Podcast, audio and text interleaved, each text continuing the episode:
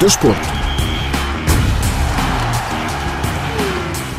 Neste magazine de desporto vamos abordar a próxima edição do Campeonato Africano das Nações, CAN, que se realiza em Marrocos em julho e agosto do próximo ano. A notícia foi divulgada esta semana e em entrevista à RFI, Tico Tico, antigo jogador moçambicano, fala sobre as expectativas para esta próxima edição que acontece em pleno verão europeu, no norte de África. As expectativas aumentaram naturalmente. O último CAN teve muita qualidade, tanto em termos competitivos, organizativos.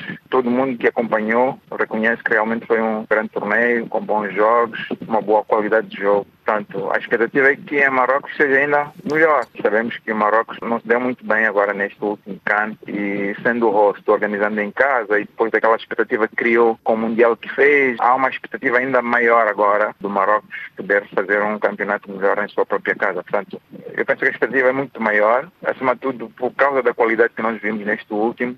E considera que podem existir problemas de organização, tendo em conta a tensão permanente que existe entre a Argélia e Marrocos?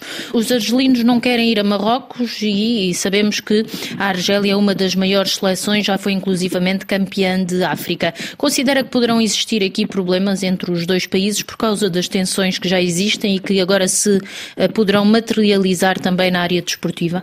Eu espero que não. Naturalmente, isso são questões políticas e o desporto não se mistura muito com a política. Portanto, eu acho que ainda há muito tempo para os dois países se entenderem, se for o caso, ou então, se não haver entendimento, pelo menos que seja com antecedência, as pessoas sabem que a Argélia não vai participar e talvez encontrem uma outra solução que possa participar. Eu, por acaso, estive no Chan interno, que é o campeonato africano interno, onde houve realmente problemas. Acompanhei isso até o último minuto, pensava-se que o Marrocos vinha para a Argélia e depois não apareceu. Isso criou um embaraço em termos de organização Quero acreditar que desta vez não será assim, porque ainda há muito tempo. Há tempo das pessoas conversarem, tentarem entender-se não é para saber exatamente se até lá a Argélia poderá participar ou não, porque isso é uma questão política, espero que não afete naturalmente a parte esportiva. Este calendário do CAN do próximo ano coincide com as férias de verão europeias. Isto acaba por ser particularmente benéfico para os clubes do velho continente, onde evoluem muitos talentos africanos. E uh, o que significa também que os jogadores uh, têm férias e, portanto, não há campeonato, logo terão mais disponibilidade. Considera que a realização desta competição no verão europeu vai trazer trazer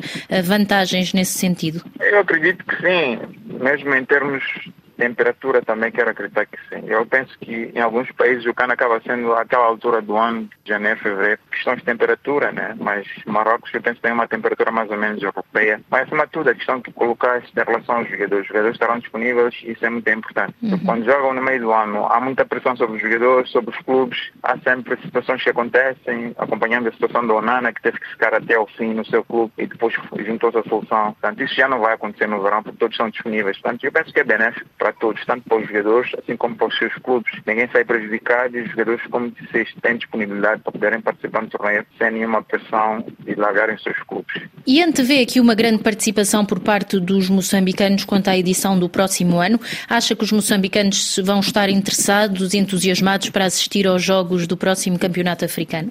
Claro, principalmente se Moçambique estiver qualificado. A expectativa é essa, tínhamos muita esperança neste canto, mas infelizmente mais uma vez não conseguimos passar da primeira fase. Eu penso que a equipa está mais ou menos organizada e logo ainda este ano vão começar a jogar as eliminatórias. Espero sinceramente que Moçambique consiga a qualificação. Isso será muito importante para o nosso futebol. Irá representar naturalmente um crescimento em termos competitivos e qualificando fica mais fácil as pessoas acompanharem, porque sem o país participar, as pessoas perdem algum interesse e não querem ver uma competição em que a sua solução não está presente. Nesta edição de 2023 houve muito entusiasmo por parte dos moçambicanos. O que é que aconteceu? As pessoas saíam às ruas, viam os jogos nos cafés. O que é que o Tico presenciou? Eu, feliz ou infelizmente, eu estava na Costa de Marfim, eu estava lá, fui convidado, então não posso falar exatamente o que estava acontecendo em Moçambique, mas sei que as pessoas estavam a acompanhar os jogos, havia muito muito entusiasmo, muita expectativa. Infelizmente, como eu disse, não conseguimos passar a outra fase, mas mesmo assim as exibições que a solução teve, teve dois empates com soluções grandes do continente, isso trouxe algum ânimo. Eu acompanhei a chegada da solução a Moçambique vinda do torneio, as pessoas estavam muito entusiasmadas, apesar de não termos conseguido passar a primeira fase, mas entenderam que a seleção evoluiu, cresceu, bateu-se bem. Portanto, havia muito ânimo. E quero uhum. acreditar que foi o que aconteceu durante os jogos aqui no público. As pessoas acompanharam a seleção nacional e ficaram muito felizes com as exibições da seleção nacional. Há aqui, naturalmente, um acompanhamento assíduo à seleção nacional. E enquanto desportista, Tico, pergunto-lhe o que é que está a faltar a Moçambique para ir para além da fase de grupos. O que é que acha que falta à seleção?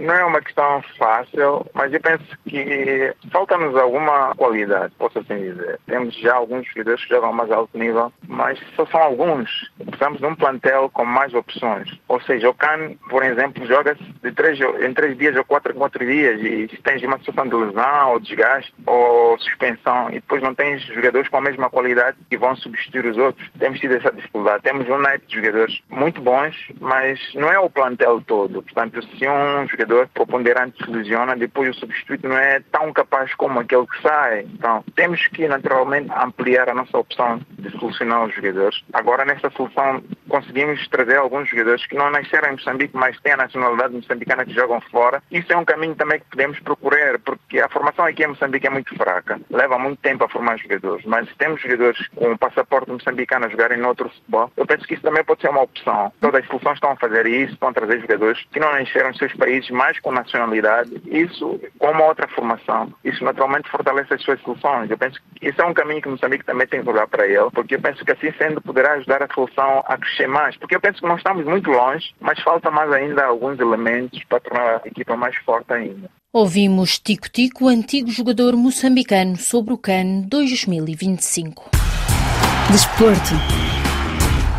Destaca ainda nesta edição de Desporto para a morte de Artur Jorge, antigo jogador e treinador português que faleceu esta semana, aos 78 anos de idade. Eric Mendes, jornalista especialista no Paris Saint-Germain, realça que este jogador deixa uma grande marca no mundo do futebol. Ele que também treinou o PSG e conseguiu o título de campeão francês com o clube parisiense deixa uma marca importante e enorme, todos os aspectos. É um treinador que conseguiu sucesso em todos os lugares onde ele passou. Toda a gente se lembra claramente da Liga dos Campeões com o Porto. E ao nível também, toda a gente já se lembrava dele como jogador, que era uma referência completa, que era um dos melhores jogadores ao nível do Portugal. E justamente é difícil de vez em quando dar uma continuidade numa carreira, depois, sobretudo, ser um grande jogador. E ele conseguiu ser um grande treinador, é algo notável. E claramente ele deixou a sua marca no Porto a conseguir a Liga dos Campeões, que toda a gente se lembra. É 87 com o Rabat Majer. Ele deixou uma marca que não vai escapar a nível nacional, porque de vez em quando é difícil de saber eh, gerir um pouco as imagens quando se joga-se no Benfica ou Porto e ele soube aproveitar justamente de ter uma união, toda a gente que seja do Benfica, do Porto, até gosta dele em termos de pessoa e para já isto é notável e importante ao nível de Portugal. Ele representa claramente também fora de Portugal, que ele soube